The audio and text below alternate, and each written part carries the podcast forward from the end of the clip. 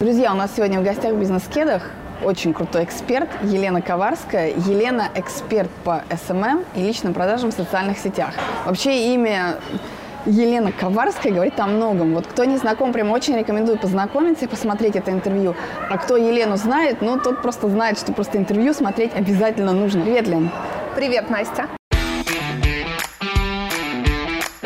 Бизнес-кедах.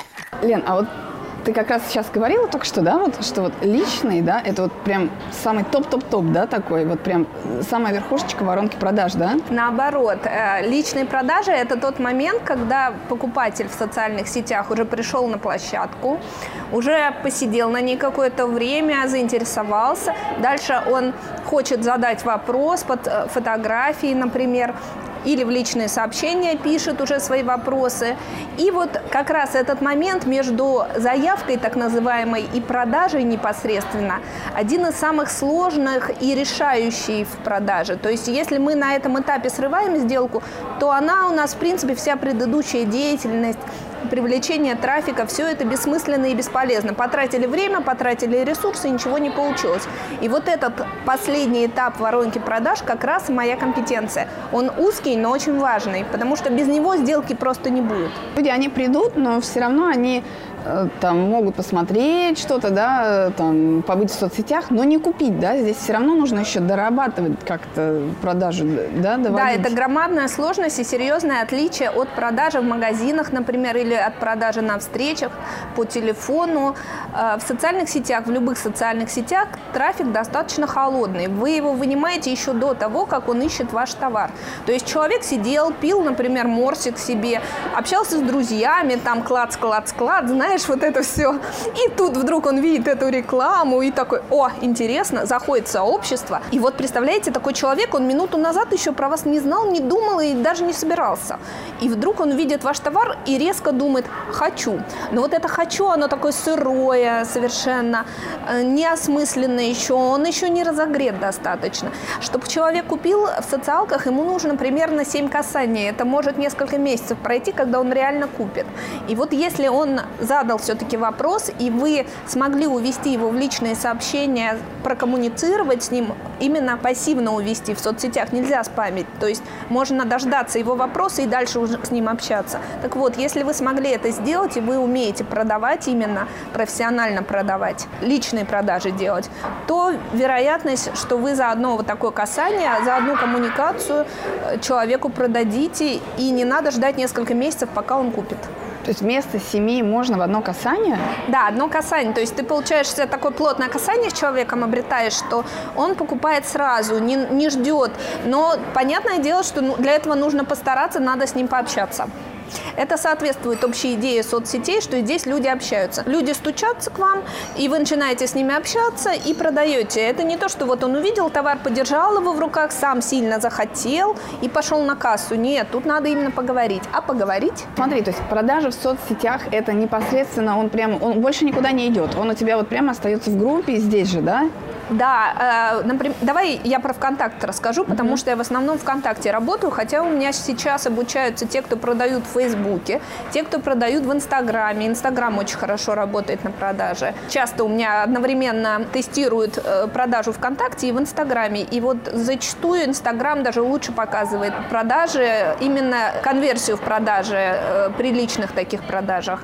Э, не знаю, с чем это связано. Человек заходит к тебе, и ты его прямо здесь и обрабатываешь. Все для этого есть. Там ВКонтакте, например, есть блок товары, куда люди клацают, и там появляется такая надпись «Хочу купить этот товар» и ты дальше с человеком коммуницируешь. Эффективно именно в личных сообщениях дальше коммуницировать, когда человек проявил интерес к конкретному товару, а не публично, потому что публично вы с ним не сможете нормально поговорить. То есть вот э, смотри, иногда пишут, да, там, мне вот это там что-то понравилось, да? Они цену спрашивают. Да, сколько, сколько стоит? стоит? Сколько стоит? И вот смотри, вот иногда отвечают, тут же, да, цену, а иногда пишут, я вам ответила в личку, вот. Да, вот когда пишут тут же цену, представьте себе такой холодный, ледяной человек, он только увидел, у него не знаю, желание крохотное еще, просто сиюминутная эмоция.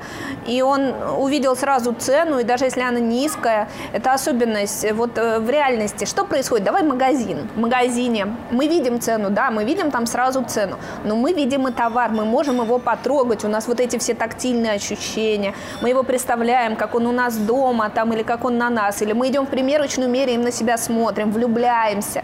У нас есть возможность за счет того, что у нас все эти ощущения под рукой, сильно захотеть. А в социалке он увидел картиночку товара, обычно на белом фоне такая, знаешь, картиночка совершенно не похожая на реальный товар, очень отстраненная картинка. И он увидел и такой, сколько стоит, спросил, ему написали цену, и даже если цена ниже той, что была бы в магазине, он, увидев цену, сразу получает э, такой холодный душ из цены, он видит просто цифры, он понимает, что м, как бы за то, что он еще сильно не захотел, с него уже хотят деньги, и неважно тут какая сумма, сумма может быть вообще демпинговая, сумма может быть оптовая, неважно. Даже за самую низкую цену очень мало будут покупать, потому что нет вот этого прогрева, который дает сам продукт. За счет коммуникации в личке мы прогреваем человека, то есть он получает ощущение, как будто он в магазине товар трогает. Нет у тебя ощущения, да, что других людей это как-то отпугивает, вот создает такое ощущение, вот даже вот в соцсетях, вот буквально недавно была такая картинка. Да-да-да, да, это я ВКонтакте ее разместила, взяла на Фейсбуке, там, потому что она проскочила, где девушка за прилавком, и ее спрашивают, сколько стоит, она отвечает, отвечу в личку. Да, есть такая дилемма, все-таки отвечать публично или в личку уводить. Какая история? Вот в реальности-то не надо в личку уводить, потому что товар сам себя продает. А здесь как? Тут никак он сам себя не запродает. Можно подготовить потрясающую продающую площадку. Можно площадкой несколько месяцев прогревать, и тогда не надо будет человека вот так в личке обрабатывать. Это можно. Бывают сообщества, где все так настроено. То есть месяцами люди греются, и потом они приходят, а они все равно приходят и покупают что-то другое. Вот очень часто в личке начинаешь общаться с человеком. Если ты нормально с ним общаешься как продажник, то пришел он к тебе запросом про одну вещь, ты выяснил, зачем ему эта вещь нужна, например, что ему нужно там. И вы приходите к выводу, что ему совершенно другая вещь нужна, он покупает совершенно другую. Это вот, ну не знаю, 80% ситуаций. Либо вы работаете площадкой, и это ожидаете, что через полгода, возможно, человек сконвертится, либо вы достаточно прохладных их берете и начинаете греть. Кстати, есть такой момент, что если, например, много трафика пришло и холодного, ты не успеваешь обрабатывать эти заявки. И там зачастую у меня клиенты, я обратила внимание, они вообще не отвечают на заявки, они ждут, пока им позвонят. Вот кто позвонил, тот более теплый, и тот скорее сконвертится, купит. А если человек э, холодный, он просто под фотографией вопрос задал, то вот у меня есть клиент, который ему просто не отвечает. Это плохо. Но с другой стороны, по-другому никак. Нужно дождаться определенной температуры трафика, чтобы он э, был уже готов к покупке. Есть специальные такие э, продажничьи термины, квалификации квалификация лида. Вот говорят, если продажник не квалифицирует лиды, то это смерть продажника. Что это означает? Очень разные аудитории идут, с разной степенью готовности, с разной степенью осведомленности. И если ты будешь продавать тому, кто совершенно сырой, вообще еще даже не готов, то он у тебя не купит, а измотает тебя. Поэтому во многих ситуациях имеет смысл дать человеку самому подогреться. Давай пример приведу. Вот э, я выступаю на каком-то мероприятии и рекламируют меня в этот момент момент. И мне может до 15 заявок в день идти. Вот такой холодной аудитории, которая поняла, что я как-то потрясающе поднимаю людям продажи, возбудилась и срочно захотела. Так вот, если эти 15 человек одновременно такие сырые явятся ко мне в личку, я не смогу с ними поработать, у меня долгие продажи, мне надо плотно пообщаться. Вижу, что такой поток холодный пошел. Мне нужно сделать так, чтобы они прогрелись. Именно об меня прогрелись, они в принципе прогрелись. Я их отправляю послушать мои подкасты, почитать мое сообщество. И на следующий день является совершенно в другом качестве этот человек. Он уже понял, что ему нужно, он понял, что на самом деле я из себя представляю, у него актуализировалось уже по-серьезному, вызрело ощущение, что я ему нужна, и он уже готов покупать соответственно, намного лучше. То есть ты с ним все равно общаешься, не то, что ты его бросаешь и ждешь еще каких-то шагов. Ты с ним общаешься, но ну, просто я не ему... продаешь ему сразу, да? Я э, холодному сразу не буду. Вот, знаешь, бывают такие совершенно сырые, но я уже различаю, когда человек совершенно сырой. Я его отправляю немножко погреться на денек, например.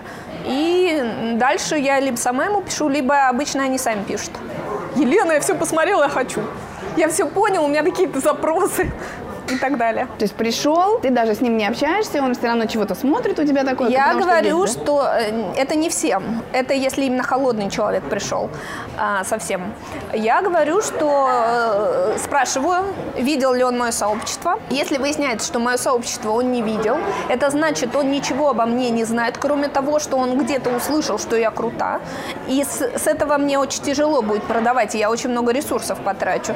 Я ему говорю, мне сейчас вот нет возможности возможности с вами пообщаться. И, соответственно, посмотрите, пожалуйста, сообщество, ссылочку, посмотрите, пожалуйста, прямо вот ему в личку э, свой подкаст как бы в открытом виде, чтобы он сразу на кнопку включил, нажал «кидаю», и он смотрит и греется. Понимаешь, э, дело в том, что я же еще консультирую все время, и у меня действительно мало времени на продажи.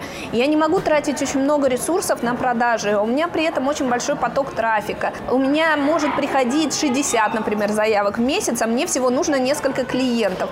Поэтому я, соответственно, работаю сейчас, вот продаю в основном тем, кто реально, ну, достаточно зрелый. То есть у меня часто выглядит, что клиент меня уговаривает, чтобы я его взяла, а не наоборот. То есть Они... тебе уже не страшно, да, что он уйдет, да? Ну, мне никогда это не было страшно. Я профессиональный продажник, я умею делать так, чтобы клиент ушел, пришел, как мне надо. Если я хочу продать, я продам. Ну, может, это вот по неопытности, да, у людей возникает такой страх. Ну, упущу сейчас, упущу продажу, упущу клиента. Нужно как-то вот что-то делать, что-то делать, понимаешь? Вот продавать холодному прямо. Это большая ошибка. Ты знаешь, у меня часто клиенты пишут в отзывах, что они э, перестали испытывать страх перед продажами, что продажи им стали нравиться это похоже на игру. Продажа – это действительно игра, потому что в продажах очень важно чувствовать, что ты в любой момент можешь клиента оттолкнуть, притянуть, оттолкнуть, притянуть. Клиент, если он до тебя дошел, и если ты умеешь с ним работать, он никуда не уйдет, потому что это реально очень увлекательная штука продажа. Я часто, например, работаю в таком режиме, называется «сначала скажите нет». То есть я могу клиенту отказать так, чтобы он еще сильнее захотел у меня приобрести услуги, обосновал мне, почему мне нужно ему продать услуги, и после этого он купит. Это хорошая стратегия, очень работающая. Эта э, стратегия позволяет клиенту хорошо понять ценность того, что я ему продаю. Но делается она через такой отказ. Я действительно в тот момент думаю, нет, я не хочу работать с этим клиентом, мне кажется, ему либо не подходит мой продукт, либо мне слишком сложно будет. И вот я ему про это говорю, как бы, и он начинает мне объяснять, почему на самом деле он очень хочет и видит ценность. И я понимаю ценность, как бы, почему ему это важно. И я понимаю, как с ним работать. И он понимает, объясняя мне это, он сам понимает, зачем ему мои услуги. И дальше, когда мы уже работаем, у него четкое, хорошее понимание. Ну, естественно, цена достаточно высокая, и ее надо как-то вот, чтобы клиент купил эту цену. Соответственно, такое сопротивление ему помогает. Он начинает уже охотиться на меня. Для продажника вот в услугах это хорошая стратегия. Ну вот смотри, вот действительно в услугах и за высокую цену получается, да? Ну, вот достаточно. Если, например, ты продаешь там, не знаю, ну, обувь. Да, товары. Вот. У, меня, у меня консультируются товары, разные ценовые категории, там от тысячи рублей до, э, не знаю, 500 тысяч. ВКонтакте, например, продаются. Услуги, услуги разные. Услуги тоже могут быть недорогие, там от 10 тысяч или от 5 тысяч до, например, 50, 100, 200 тысяч где-то. Мероприятия иногда. Там э, получается, что иногда надо вручную дожать, как бы э, сколько-то еще на мероприятие продать мест, и их вручную дожать. Вот тех, кто не купили, тоже могут консультироваться. Всегда разные стратегии применяют. В соцсетях по-разному разные типы продают. Где-то штук шесть стратегий применяются, наверное. То есть ты, скажем так, вот из реальной жизни, да, в соцсети, вот э, технологии продаж, да? Да, я, я использую классические схемы и адаптирую их под социальные сети, потому что тут есть специфика, связанная с тем, что, например, мы не можем человеку показать, мы не можем передать эмоции в полной мере. Нам приходится использовать письменную форму, у нас очень слабая площадь касания. Вот это все я дел, придумываю, как сделать так, чтобы мы с одной стороны, работая в социалках, а с другой стороны, мы могли вот до человека донести все эти ощущения просто какими-то опосредованными методами. Например, давай пример приведу тебе. Вот недавно очень прикольную фишку я слила у себя в сообществе. Смотри, недавно ВКонтакт ввел такую штуку, что можно в личных сообщениях слать голосовые сообщения. Там появился такой микрофончик, и если ты, например, общаешься с человеком, ты можешь ему записать коротенькое на несколько минут сообщение. Получается, ты писал-писал ему, а потом вдруг тебе надоело писать, и ты думаешь, дай-ка я ему устно это все скажу, и ты в микрофон говоришь. Ну вот, это очень можно хорошо использовать в продажах. В каком моменте? Если ты, например, э, пообщался уже с человеком, вы понял, что ему нужно, а дальше тебе надо что-то сложное или что-то вызывающее доверие ему объяснить, или эмоционально окрашенное. И ты можешь вместо того, чтобы ему писать сложный текст, вот такую громадную простыню писать, которую ты сначала долго пишешь, потом он долго ее переваривает, она без абзацев получается, какая-то, в общем, ужасный текст, который никто не читает. Вместо этого ты берешь микрофон и наговариваешь несколько минут, причем наговариваешь нужные тебе эмоции, наговариваешь своим приятным голосом, милым. Человек это слушает, люди нормально относятся к тому, что ты им посылаешь вот такие голосовые сообщения. Правда, лучше спросить, вы не против, что я сейчас голосом вам сообщение пошлю? Хорошо к этому относятся, и действительно люди проникаются. Я заметила, как это хорошо помогает донести сложные или вот такие эмоционально окрашенные вещи. Объяснить то, что вот в письменной форме будет просто стеной текста. Очень хорошо проникается, и человек начинает тебе намного больше доверять. Почему? Потому что он слышит твой голос, он понимает, что по ту сторону не просто белый лист и черные буквы, а он понимает, что живой человек. Вот площадь касания значительно увеличивается, и он готов покупать после этого. Вот в таких ситуациях очень прикольно. Или фотографии, реал-фото. Смотри, дело в том, что люди думают, вот мы на сайтах размещаем такие фотографии на белом фоне, нас все хорошо работает, все продается, мы, наверное, в соцсетях такие же фотки разместим. И у меня консультировался клиент, который потратил много сотен тысяч на такие фотографии, а в итоге у него работали фотографии просто, ну там, предмет разложил э, на столе и сфоткал на обычный телефон. Это так и работает на самом деле. В социалках люди приходят общаться, они хотят видеть реальность, вот как бы ее в ее обычном виде. И очень хорошо работают среднего качества количество фотографий, фотографий предметов, например, просто снятые на обычные, лучше, конечно, зеркалка, а можно э, использовать и мыльницу. Короче говоря, это должны быть живые такие фотографии. Самый лучший способ – это одновременно показывать клиентам и профессиональные фотографии на белом фоне, и вот рядом вот такую живую или селфи. Селфи очень хорошо работает в продаже платьев, например, там или каких-нибудь женских, короче, вещей. Селфи в магазине очень хорошо продают. Вот ты показываешь красивую промышленную фотографию, где модель, все такое прочее, а рядом ты показываешь фотографию на реальном человеке. И вот это сочетание фотографий, а в личке это можно показывать, в ленте новостей, где угодно использовать. Люди быстро проглядывают ленту новостей. И получается, что они, с одной стороны, за счет того, что у тебя профессиональная фотка, они бессознательно считывают, что эта речь о продаже идет, а видя э, реальную фотку, они четко понимают, что конкретно здесь продают и как оно выглядит в реальности. Они могут сопоставить с реальностью как бы почувствовать на этом контрасте. Это хорошо работает. Это дает вот те самые тактильные ощущения, которые мы не можем передать из-за того, что мы в социалках. Как бы вот э, визуально потрогать.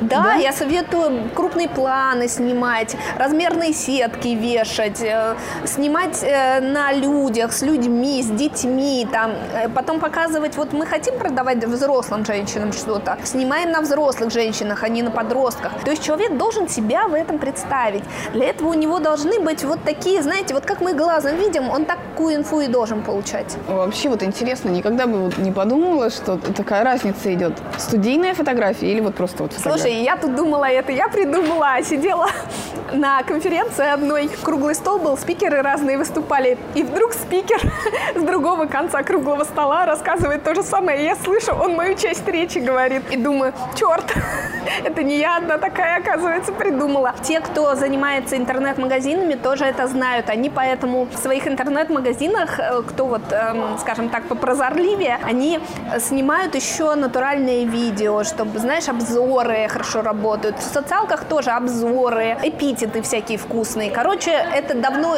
используют, в принципе. Просто как-то люди, когда в социальных сетях продают, мало догадываются, что это все надо использовать. То есть не переносят. Вот в интернет-магазине делают, а в социальной сети не делают, А да? те, кто делают в интернет-магазине, я думаю, они и в социалке перенесут.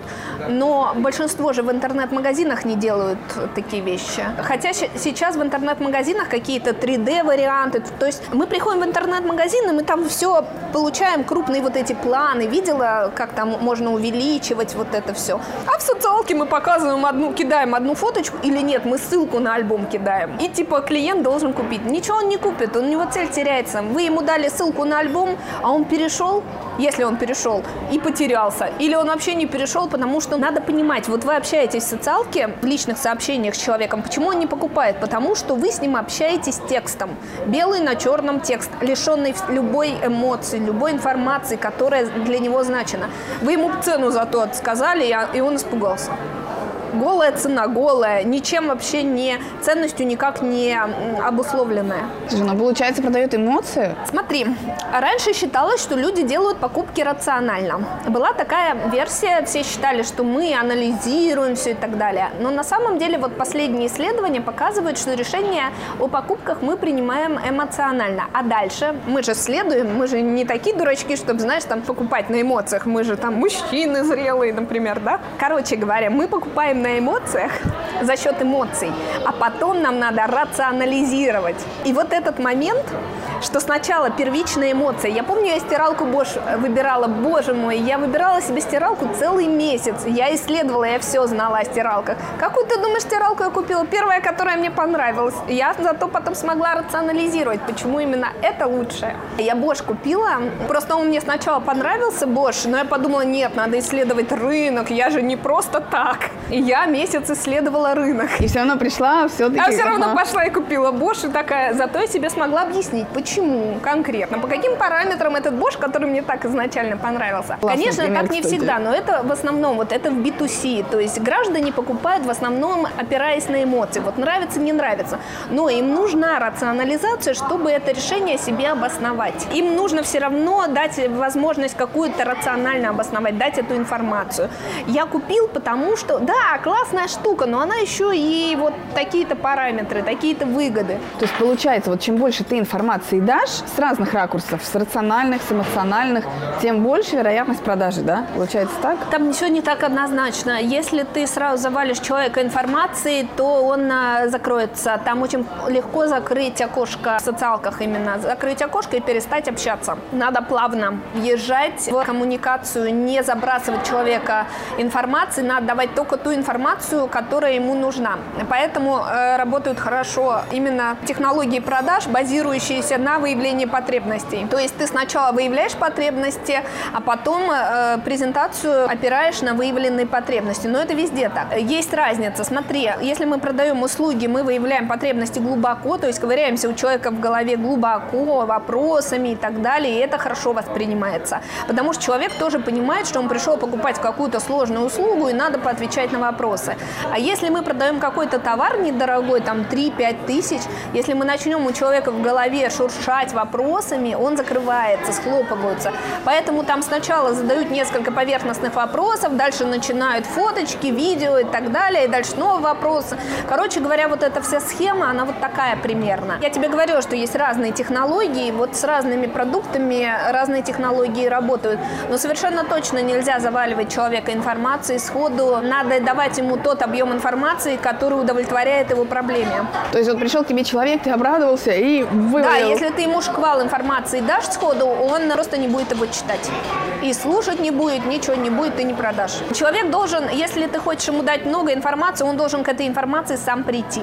Он должен ее захотеть, он должен раскачаться на нее. То есть попросить сам у тебя должен, да? Как? Продажи делаются за счет выявления потребностей, а не за счет презентации, вот те, которым я обучаю. И там а, информации-то особо не дашь. Там сначала работаешь с тем, чтобы понять, что человеку надо, а только потом информацию даешь. То есть не стоит такой вопрос, сколько дать сразу. Смотри, что происходит. У нас же вообще народ информацию никакую не дает. То есть у нас либо все, либо ничего. Либо я просто цену назову, либо я свалю на тебя, посмотрите мой вебинар на три часа. Слушай, получается это очень интересно. Ну вот смотри, а вот видео то же самое, да, фотографии, все, это вот, ну вот у тебя есть предмет, да, ты его можешь красиво сфотографировать. Ну, например, если у тебя услуга, да, вот, вот здесь что показать? В услугах используются специальные технологии, которые э, позволяют э, давать ощущение в голове у твоего визави. То есть ты задаешь вопросы такие, чтобы человек очень четко и очень остро осознал свою проблему. Я использую спин-продажи. Это сложная технология достаточно. Она базируется на том, что если ты задаешь так называемые извлекающие, направляющие вопросы, у человека в голове возникает понимание громадности его проблем. То есть из мухи слона. Спин-продажи – это как сделать из мухи слона. Но ты ничего не придумываешь. Вот человек думает, ой, что-то у меня проблемка такая небольшая, наверное, надо ее решить. И ты с ним начинаешь общаться, начинаешь уточнять, что проблемка, к чему приведет эта проблемка. И человек такой думает, ничего себе проблемище, да, она мне бизнес погубит через полгода.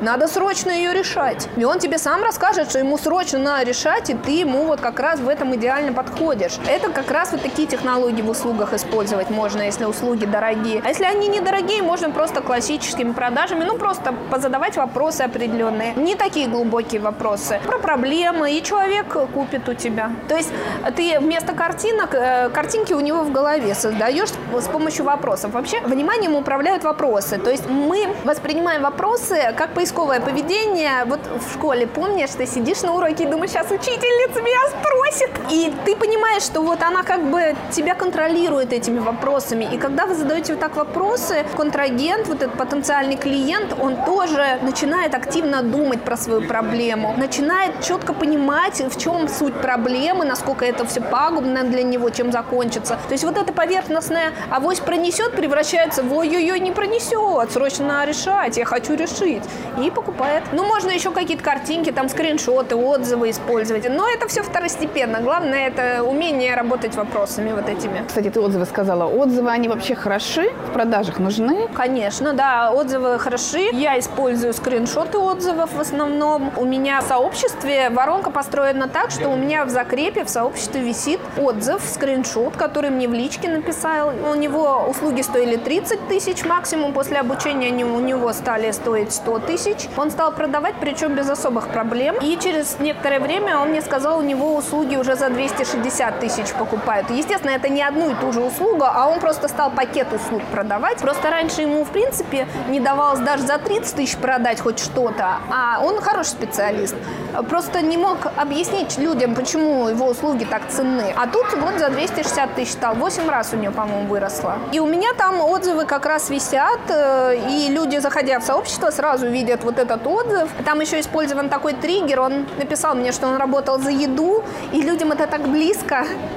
И они мне пишут, Елена, мы тоже работаем за еду, мы хотим у вас обучаться. Он еще использовал, он сам маркетолог, видимо, какие-то такие эпитеты вкусные. Хорошо вообще использовать эпитеты, когда вы ценность хотите чего-то продать. Эпитеты тоже же можно использовать очень хорошо. Они тоже придают ощущение окрашенность вот этому товару, и он становится более живым. Эпитеты – это вот э, какие-то прилагательные описывающие, Знаешь, да? я вообще советую не прилагательные, типа красивый, умный, а вот, например, у меня клиент, предположим, предположим, платье. Я ему никак не могла ему объяснить, что же за эпитеты ему нужны. Говорю, слушай, а у тебя есть эти платья? Вот возьми в руки, пожалуйста, и опиши мне, почему это платье офигительное. Вот расскажи мне в деталях. Она взяла платье и говорит, слушай, обалденное. Во-первых, мягкая ткань.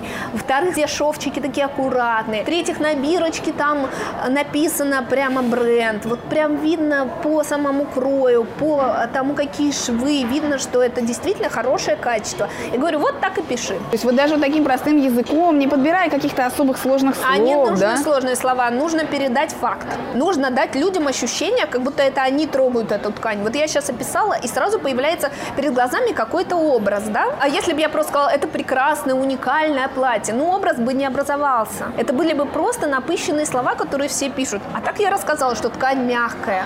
И все женщины сразу думают, платье с мягкой тканью, это ж так комфортно. Вот. Ну, то есть понятно. Вот такие вещи работают. А вот ты сказала такое слово, вот все время я хочу узнать. Слово триггер – это что такое? Триггер – это кнопка, как бы на которую мы нажимаем в человеке, оно срабатывает. То есть триггерованная аудитория, например, хорошо в ВКонтакте покупают триггерованные аудитории. Если у людей есть какое-то увлечение, некая игра престолов, например, да, и они будут покупать тогда антураж, связанный с игрой престолов. Или они там э, в игры какие-то играют, и они готовы этот антураж покупать. Или у них какой-нибудь стиль, вот э, триггер какой-то стиль определенный, там, не знаю, боха. И они будут одежду боха покупать. То есть в социалках хорошо работать с триггерованными аудиториями. Почему? Потому что они уже достаточно теплые.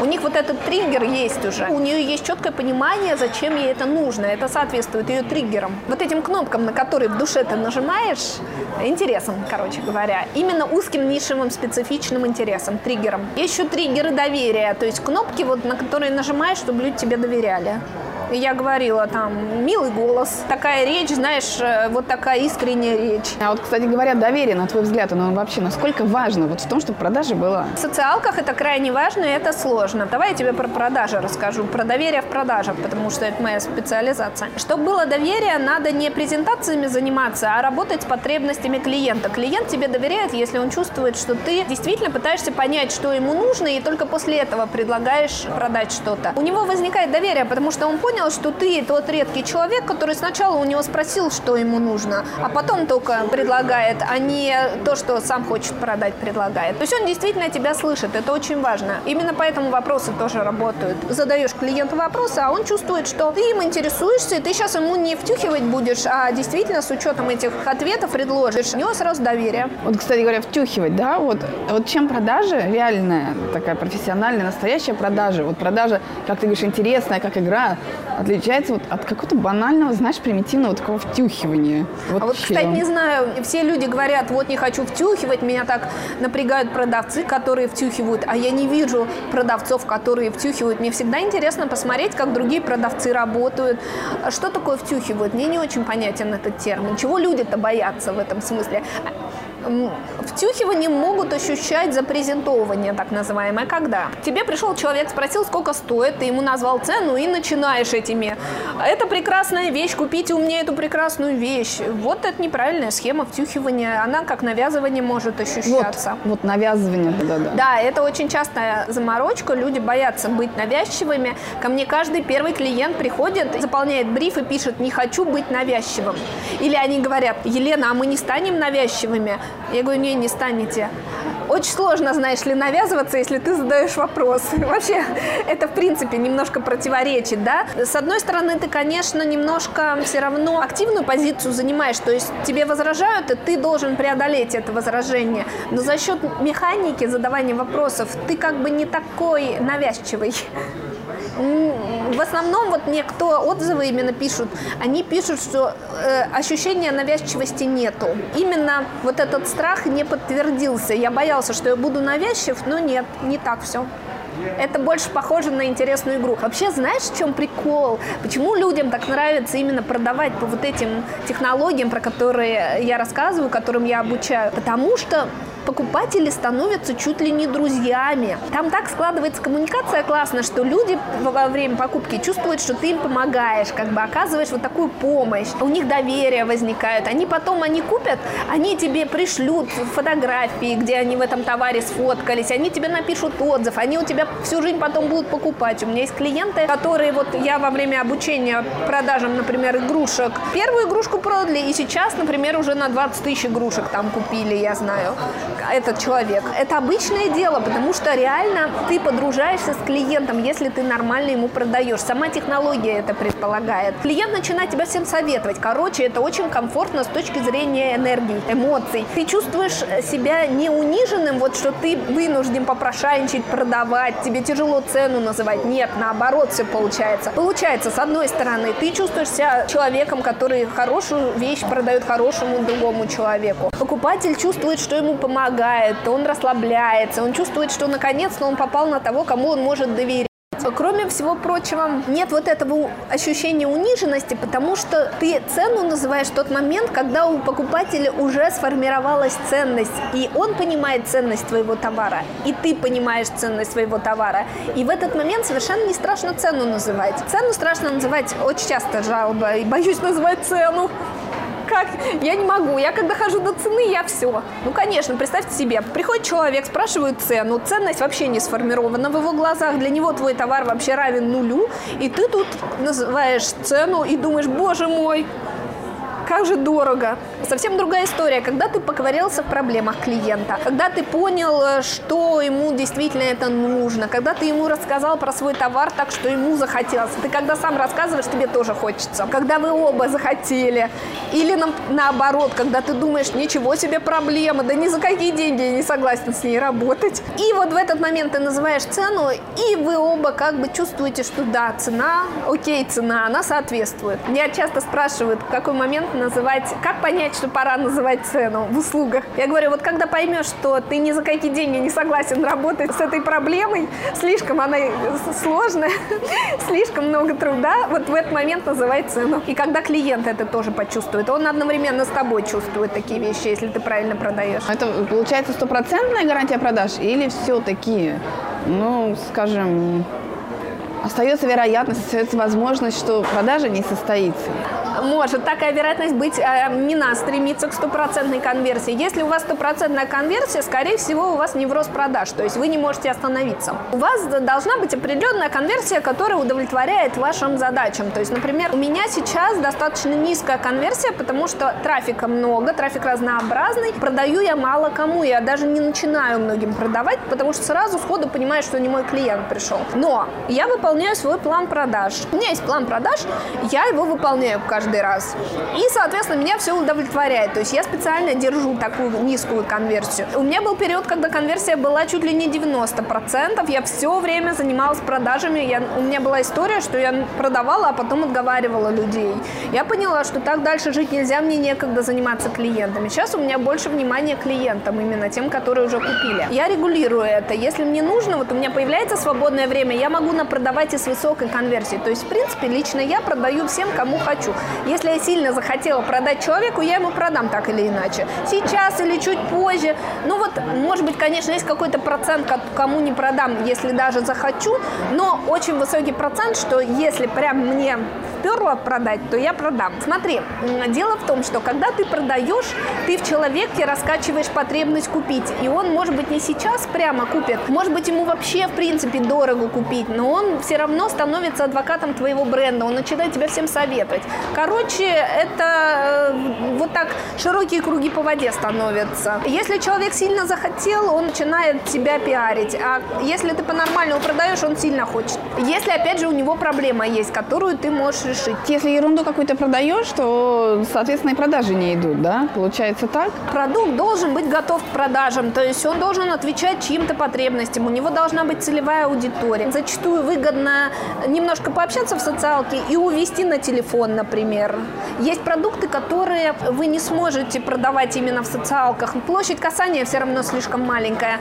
Надо поймать момент, когда люди будут готовы с тобой созвониться и дальше продавать по телефону или на встрече, например, часто. Встречи нужны на услугах дорогих каких-то, где высокие риски, там ценник от 50 тысяч, например. По скайпу тоже дорогие услуги. А обычные товары там или недорогие услуги тысяч за 10 можно вполне прекрасно продавать. Просто надо уметь, понимаешь, навладеть этими всеми технологиями. Просто знаешь, вот иногда кажется такое, ну, вообще сама продажа – это какая-то магия. Получится, не получится, да кто его знает, да? А вот ты так говоришь, и получается это прям очень четкая технология, в принципе, достаточно часто предсказуемая, да? Смотри, если работать правильно с продажами по технологии, то там э, сам факт, что ты соблюдаешь технологию, он дает высокую вероятность продажи. То есть достаточно просто знать, что ты идешь по технологии. Если ты по ней идешь, то с высокой долей вероятности в конце у тебя продажа. Никакой магии. Обычная психология. Почему технологии так хороши? Потому что ты знаешь, во-первых, что на следующем шаге. Соответственно, ты не пугаешься, ты понимаешь, что вот здесь тебе прилетело возражение, ты должен поступить так-то, не до конкретики. То есть не что конкретно сказать, а в каком направлении тебе двигаться надо. И вот ты, значит, э, получил возражение, и ты э, раз сделал шаг, как тебе там надо. И если ты знаешь, что ты все эти правильные шаги сделал, то у тебя в конце будет продажа с высокой долей вероятности. А если продажи не будет, то будет потом. А если не будет потом, то человек этот тебя будет по всей стране пиарить. А вот смотри, социальные сети, они, получается, самостоятельная площадка продаж, да? То есть они не, они не просто как бы как дополнение. Существует, да, вот у многих еще какое-то сомнение, что ну как, социальные сети это в основном ну, для развлечений, там люди туда приходят. Как можно там продавать еще, понимаешь? А в этом и есть сложность, что люди приходят развлечься. Почему они такие холодные-то приходят к тебе? Они приходят вообще туда потусоваться. Ни о каких покупках они не думают. То есть ты, получается, в их уютный мирочек врываешься со своими продажами, и надо это сделать так, чтобы человек чувствовал, как будто ты с ним просто пообщаться пришел, и вдруг он сам, он сам захотел у тебя купить. Ты с ним просто поговорил о том о сём, а он у тебя купить захотел. Вот в этом сложность. Вот как расшатать коммуникацию на площадке, чтобы люди разговаривали. В Фейсбуке они сами по себе хорошо разговаривают, а ВКонтакте с этим громадная сложность, не принято разговаривать. И нужно специально приучать людей разговаривать, механики определенные применяются для этого. И благодаря этому люди вроде как просто на твоей площадке потусили, пообщались, им интересно. В личке ты с ними поговорил, им интересно, потусились. И вроде раз и купили. Так, а вот ты имеешь в виду разговаривать, это э, комментарий, чтобы писали, да? Да, да, да, чтобы они комментарии писали, чтобы они лайкали, чтобы они хотели к тебе специально приходили на площадку, вспоминали, каждый день заглядывали сами, а не потому что тут новости опубликовал. То есть они реально привыкают и ходят, э, как, вы знаешь, утренняя газета такая, и вместо утренней газеты твое сообщество. У меня клиент один рассказывал, о, я с ним ведением сообщества еще давно занималась, он рассказывал, что у него весь коллектив по утрам читает э, их же собственную группу, потому что им нравится, что там люди общаются. Причем этот клиент, это рекламная газета, очень скучно для людей. Я проанализировала, написала им большую стратегию и свела все это к городской группе. Но городская группа с тем пониманием хорошим, что это все-таки рекламная газета. То есть подписчики понимают, где они находятся.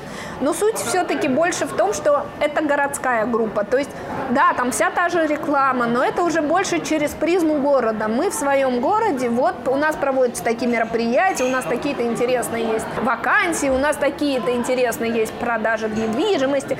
Короче говоря, это все через разрез городской группы. И это сразу стало интересным. Людям сразу захотелось общаться. А до этого они пытались писать про рекламу, ну, знаешь, э, про рекламу как науку, что ли, или там про рекламу, шутки всякие. И у них, соответственно, никакого интереса это не вызывало. Это маленький город, точнее, несколько маленьких городов, и там вот эти местечковые группы хорошо доходят. Чтобы люди в контакте вовлекались, надо им показывать свои своим примером, что ты хочешь, чтобы они разговаривали на этой площадке, ты должен сам начать с ними разговаривать, ты должен писать посты такие, чтобы из поста следовало твое желание поговорить, ты должен призывать их лайкать посты. Вот я советую, чтобы ты сам первый лайкал свой пост. Почему? Потому что люди, когда видят вот это бледное сердечко, не лайкнутое ни разу, им тяжело первым лайкнуть.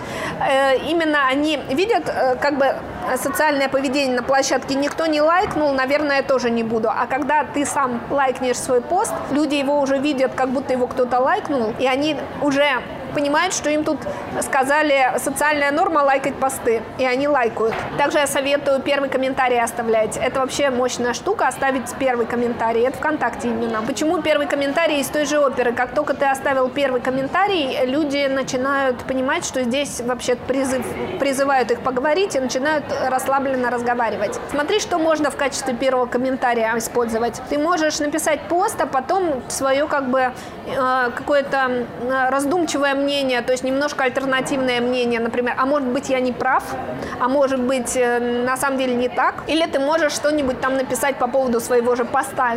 Я вот иногда пишу, ага, провокация, вот, или э, у кого, э, я могу вопрос вынести в комментарий. Короче говоря, ты либо можешь сам себе немножко запротиворечить, либо кусок поста просто вынести в комментарий, и люди поймут, что здесь у нас комментарии ожидаются, и тоже вступит в разговор. Но это не сразу, это надо их приучать. Сначала ты как э, просто один в пустыне кричишь. Да, немножко неловко, к этому, с этим надо просто смириться, что сначала ты выглядишь странно, сам с собой разговариваешь, а потом люди поймут, чем больше их станет, тем скорее ядро сформируется, они поймут, что тут надо разговаривать. И тут э, человек один мне написал, вы знаете, я сейчас э, э, как будто бы сам с собой разговариваю, э, но у меня уже больше клиентов благодаря этому возникло. Они в личку стали писать, э, задавать вопросы, потому что люди понимают, что тут живой кто-то есть, и ты вроде думаешь, вот, меня сейчас принимают за идиота, который не может раскачать активность, и вообще, зачем я тут сам себе буду писать. А в этот момент, э, что потенциальные клиенты видят? Они видят, что ты появился под э, своим же собственным постом, пишешь какие-то детали, то есть ты заинтересован в коммуникации, и мне страшно тебе написать. Получается, люди почему молчат ВКонтакте? Владелец площадки сидит, думает, боже мой, я не могу заговорить, э, я трясусь, и все так э, страшно, и э, он боится, а люди по другую сторону экрана думают, боже мой, нам сейчас надо что-то спросить, нам страшно, и вообще нам, наверное, не ответят, и вообще зачем мы будем спрашивать, это же так трудоемко. А тут владелец площадки заговорил, э, люди подтянулись как-то, они в личку могут писать. А, кстати, интересную мысль тут услышала, пока не проверяла, что э, лайки и комментарии блокируют продажу. Я пока не проверяла это. Короче говоря, с чем это связано? Людей хватает на одно целевое действие. Если они лайкнули или прокомментировали, они не купят. Кстати, у меня есть не совсем такой опыт. Э, я заметила, что если человек у меня начал активно комментировать в группе, скорее всего, он хочет купить и придет ко мне покупать через какое-то время. Но э, сама идея годная. Э, смотри, если люди э, сделали лайк какой-то, то их не хватает на комментарии обычно, это правда. То есть людей всегда хватает на одно целевое действие. Хочешь, чтобы они комментировали, значит, они мало лайкать будут. Хочешь, чтобы они репостили, значит, э, комментариев не будет. А вот смотри, получается, ну, скажем, ты вот должен вести свою группу, страницу, что-то там писать, просто много-много в это вкладывать ресурсы, да, люди приходят, уходят, тусуются, читают, и потом когда-то купят, да, то есть вот ты не сразу им продаешь, да? Ну, группой ты должен должен согреть, да. Но ты можешь в личку их довольно быстро увести. У тебя может быть группа типа портфолио какого-то или витрины, и ты можешь получать от них заявки и в личке уже продавать. Но вообще, в принципе, хорошая стратегия – это вести группу. У меня есть клиенты, которые вообще в рекламу не вкладываются, они, у них группа зато хорошо ведется, и там естественный органический трафик, он дает там 10 тысяч комментариев в альбомах. Это значит, ну, примерно 5 тысяч запросов где-то, если считать, что один комментарий от э, организатора группы, а другой запрос цены, например. В хороших группах, где действительно уникальный, хороший, качественный контент,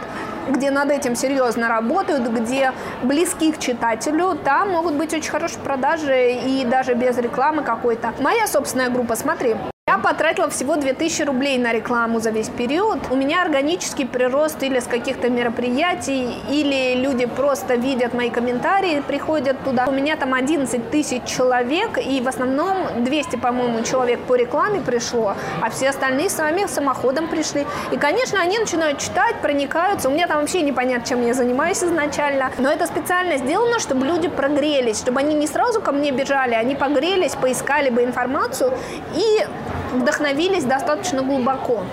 Потому что, как я говорила, очень тяжело холодным продавать. Человек только увидел твою группу впервые. Если он сразу задал вопрос, он все равно сырой. То есть вот это вот органический трафик, как вот ты называешь, да, органический трафик, это не рекламный трафик, да? Нет, э, ну, э, я экспертно продвигаюсь. Что такое экспертное продвижение? Это вот та самая история про личный бренд, а, про экспертизу. Это когда ты общаешься на своей площадке и на чужих площадках и консультируешь, и пишешь свои материалы. Люди это все читают, читают твои консультации, твои комментарии, читают их специфическим образом надо писать. То есть не все комментарии выглядят экспертными, не на все будет трафик приходить, не на все будут желать купить. Такое экспертное продвижение дает трафик. Люди тебя читают где-то, видят и приходят приходят к тебе. У меня часто говорят, например, что видели мой подкаст, или они читают где-то комментарии мои, опять же, почитали, поняли, что я в теме, обратились. Либо кто-то меня похвалил, где-то на меня сослался, люди заходят и тоже э, начинают читать. Ну, ну вот смотри, Лен, вот получается, это очень интересная стратегия, да, то есть вкладываться не в рекламу, а вкладываться в контент, да, в своей группе. А, смотря для какого товара, ты о каком товаре говоришь? А, получается, разница есть, да? То есть не для всего это сработает? Ну смотри, свою-то группу, да, всегда надо вкладываться. Площадка должна работать на продаже. Вообще предприниматели думают, а волью-ка я побольше в трафик, у меня будет больше продаж, и не буду я заниматься группой, и при этом они тратят все время все больше и больше денег в трафик вливают, чтобы привлечь аудиторию, не работают с площадкой, она у них низкоконверсионная. Получается, они сливают деньги, просто теряют деньги, гору. Подожди, Меня... я уточню, ты имеешь в виду, э, вливают в трафик, это в рекламу вкладывают? Да, вливают в рекламу деньги, и а все время все больше площадка это они... не работает на продаже, они теряют.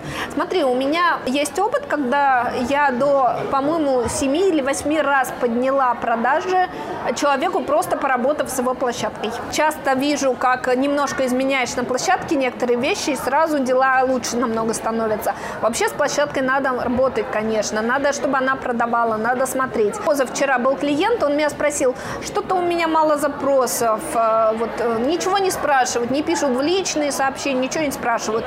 Можете глянуть площадку? А я посмотрела, а у него э, во всех постах отсутствует предложение вообще писать вопросы в личные сообщения и ссылка на это дело. То есть у него просто написано, переходите на сайт, приезжайте к нам по адресу такому-то. Ну, люди переходят на сайт и едут по адресу такому-то. Естественно, у него ничего не спрашивают. Хочешь получать запросы в личные сообщения? Пиши. Задать вопросы, приобрести. Ссылка такая-то, имя такое-то, например, или без имени. Вот и все. Будешь получать запросы какой призыв к действию дал, тот и будут люди выполнять. Мы все в этом смысле очень подчиняемые. Что нам сказали делать, то мы и делаем. Думать не хотим. Такая же ситуация у людей, когда они попадают в сообщество. Они не понимают, что тут происходит, они не видят цены. Очень часто, когда цены даже указаны, люди все равно их спрашивают. Они не видят цены. Там могут по разным причинам не видеть. Где-то они скручиваются, где-то они с телефона не видны. Но очень часто они не видят ни цены, ни отзывы, ничего не видят. Мы же экономим все время ресурсы. И если нам прямо не сказать, что делать, нам надо задуматься, начать искать, куда написать. Вот мы задумались, а в этот момент нам там есть захотелось, ну, короче, цель ты потерял и никуда ты не ушел. А тут тебе сказали, пиши мне и ссылка, и ты сразу не думая щелкнул по ней и написал. Площадка должна э, побуждать людей задавать вопросы про товар, должна четко давать им кучу разной информации, они должны прогреваться площадкой, они должны видеть вас жив, живую плоть, как бы они должны понимать, что там по ту сторону сообщества тоже люди. Суть в том, что в принципе вы должны понимать, что э, если у вас конверсия во вступаемость с рекламы может быть каждый четвертый вступает, а может каждый двадцатый. И представляете, сколько вы переплачиваете, если каждый двадцатый вступает. У меня были такие истории, когда у клиентов 300 э, рублей подписчик стоил, а я им там немножко поработала с площадкой, э, Таргет, я тогда еще таргетологом была, и 16 рублей подписчик стоит. То есть получается, что лучше сначала, чтобы человек стал подписчиком, а потом ему уже продавать через какое-то время, да? А не пытаться вот сразу прям продать, как только он пришел в твою группу, так что ли, да? Ну да, в этом есть определенный резон. То есть он должен погреться. А гретому подписчику, конечно, намного проще продать. Ресурсов нужно меньше. Кстати, ВКонтакте можно сделать так, чтобы люди на тебя подписывались на твое сообщество в каком плане? Они могут на уведомления сообщества подписываться. То есть каждый твой пост они увидят в виде уведомления, что у тебя вышел пост. Так подписываются на самые лакомые группы, но ты можешь призвать к этому подписчиков, объяснив им, как это сделать.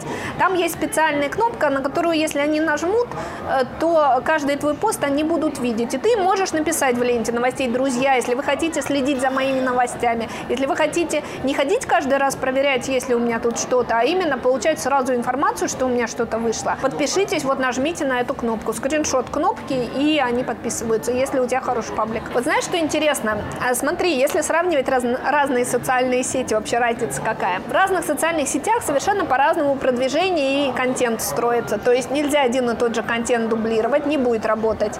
Я сейчас осваиваюсь в Фейсбуке, там работает совершенно другой контент. Почему? Там вообще другие правила, это как за границу уехать. Там другие правила коммуникации, там все выворачиваются наружу, там пишут такие глубокие раздумья свои, все через психологию преломлено. Я себя чувствую там немножко голой. Мне очень тяжело там пока привыкнуть, как это все, потому что там уровень откровенности избыточный для меня, хотя я достаточно откровенно пишу у себя ВКонтакте. Там э, сразу много коммуникации на тебя нахваливаются, другая вообще картина. Но в целом э, личные продажи подходят, один и тот же метод подходит под разные соцсети. А вот в разных соцсетях продвижение всегда по-разному. И контент разный. Кстати говоря, знаешь, вот тут такой интересный вопрос, но ведь да, вроде бы технологии, да, вроде бы одни и те же, но ведь их же все применяют. Их никто не применяет, я тебе скажу. Какие у нас есть стереотипы? Во-первых, люди думают, что говорить должен продавец. Ничего подобного. Продавец должен спрашивать тогда будет сделка. Естественно, люди, ведомые стереотипом, что это продавец должен рассказывать, начинают кидаться в презентацию, они начинают запрезентовывать, шквал информации кидать на человека, и человек такой, о, я пошел. Ничего не понял, но я пошел. Вот. Э, также люди думают, что если у тебя спросили цену, ты сразу должен цену назвать. Человек, ты сырой, холодный, ценность не сформирована, ты ему цену, и он такой, я пошел. Считается, что ты должен клиента уговорить у тебя купить, ты навязчиво навязчиво выглядишь. А на самом деле клиент должен тебя уговорить продать. Потому что он четко понял, что ему надо, он должен тебя уговорить продать. Или считается, что вот я сейчас отправлю людей э, ссылочкой куда-нибудь там посмотреть альбом, они посмотрят, выберут, решат, все придут, осознанные такие придут с четким пониманием. Они же ничего про твой товар не знают, ты их отправил ссылкой, они потерялись, заблудились, отвлеклись и ушли. Опять, то есть, понимаешь, все делают с точностью да наоборот от того, как надо. А почему еще личные продажи не могут надоесть покупателю? Они выглядят как коммуникация дружеская. То есть ты начинаешь человека расспрашивать, чего и как у него, заботиться о нем, это заботливо выглядит. Внимание человеку не может ему надоесть, если оно ну, такое умеренное. Гипервнимание, конечно, может надоесть, но мы же тут в ситуации социальной, то есть ты там все равно особо не переборщишь. Ты интересуешься человеком, ты расспрашиваешь его, ты говоришь о важном, его, о больном его месте, о его проблеме, которую он должен решить. Ты заглядываешь дальше, разговариваешь с ним о последствиях этой проблемы. Ты пытаешься ему передать ту информацию, которую он бы в магазине так получил, а здесь ему не получить ее, и он сомневается. Конечно, это не может надоесть, чего бы вдруг. Тем более это никто не применяет. А знаешь, я не занимаюсь скриптами, не занимаюсь. Ко мне приходит Елена, напишите нам скрипты. Я скрипты не делаю, это костыли. Что такое скрипт? Это готовая реплика, которую кто-то за вас придумал и которая совершенно не ложится в вашу ситуацию. А если ложится, то это стоит бешеных денег, потому что люди сначала наладили вам продажи, а потом по ним написали скрипты уже по вашим готовым сложившимся продажам. Скрипты. А почему они вообще плохо работают? Потому что это как робот. Вот колл-центры эти звонят, и знаешь, как роботы разговаривают люди. Вот. Это не работает в социалках. Здесь работают хорошо именно консультационные продажи, когда человек с другим человеком, обычным, обычным образом, вот таким дружеским даже, ну, приятельским скорее, общается, расспрашивает. В социалках очень важно дать вот это ощущение, что по другую сторону экрана человек. Потому что сами социальные сети обусловлены тем, что люди приходят пообщаться, а поговорить то, что называется. И вот эти консультационные продажи, там нет шаблонности, там есть схема просто, например, 5 этапов продаж. Ты должен понимать, понимать, что вначале у тебя там формирование контакта, дальше у тебя выявление потребностей, дальше у тебя презентация, дальше у тебя работа с возражениями, дальше у тебя завершение сделки. Вот, например, вот ты такую схему держишь в голове, а внутри этой схемы ты маневрируешь. Ты задаешь вопросы, которые там тебе по ситуации ложатся в канву. Вот, Лен, вот смотри, есть такой момент, да, что, ну хорошо, у тебя что-то идет в продажах, э, более-менее в соцсетях, да, но получается это можно все улучшить еще. Если у тебя все хорошо, есть ли смысл вообще как-то улучшать, что-то стремиться, mm. учиться этому еще? что-то, да. эффективные методики внедрять? Очень многих изматывает то, что э, продажи очень долгие и ресурсоемкие. У меня такая же заморочка есть. Э, понимаешь, я продать-то могу любому, но вопрос, сколько ресурсов внутренних я на это потрачу. Мне, чтобы продать, надо глубоко вникнуть в человека. Вот, например, услуги какие-то продают лидеры мнений на рынке, и им тоже, они тоже могут продать, в принципе, любому. Но для этого им надо целый день с ним пообщаться а нету времени на это. Ладно, времени не хватает, время, может быть, можно найти, но вот, знаешь, энергии больше не хватает. У меня раньше была проблема, потенциальные клиенты, когда пытались купить, они потом говорили, Елена, спасибо за консультацию, например, купить не можем, но вы нам уже помогли. И я вообще перестала продавать, понимаешь? У меня вдруг пропали продажи, я понимаю, что я не могу продавать. Я стала ковыряться и поняла, что именно из-за этих людей, которые мне говорили при покупке, говорили спасибо за консультацию, я не могу продавать, потому что понимаю, что я даром даю консультацию, они не покупают. И во мне это вызвало такое внутреннее сопротивление, что я вообще перестала продавать. Я расковыряла это и подумала, окей, что я могу сделать? Я понимаю, почему люди чувствуют, что консультацию они получали, потому что моя технология продаж вот эта, она в принципе похожа чем-то на консультацию. У людей, пока ты им задаешь вопросы, у них там инсайты. Короче говоря, им полезно действительно, когда продают там по-правильному. Что я стала делать? Я стала очень серьезно ограничивать себя. Раньше я начинала продавать, выявлять потребности, а потом между делом как бы вставлять людям реплики, как им решить свой вопрос. И я перестала это делать, вот эти реплики вставлять, направленные на решение вопроса. Ограничивалась тем, что я саму актуальность проблемы раскачиваю.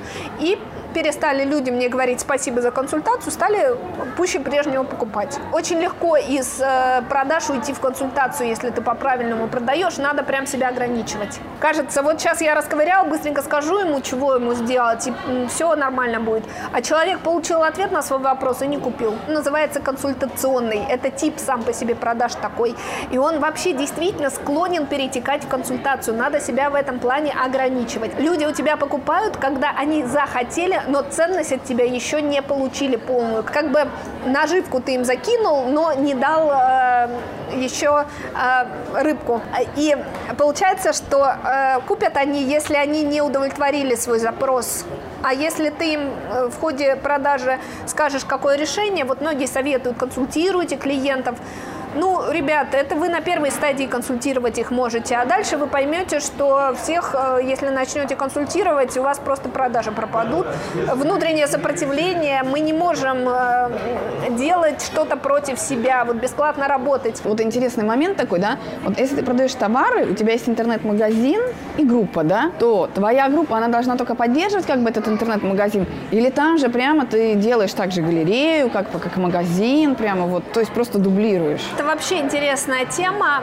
Дело в том, что если у тебя интернет-магазин, то там транзакционные продажи. Это тип, э, когда люди пришли к тебе, изучили самостоятельно товар, нажали на кнопку «Положить в корзину» и купили. От тебя минимум действий, э, каких-то минимум человеческого фактора.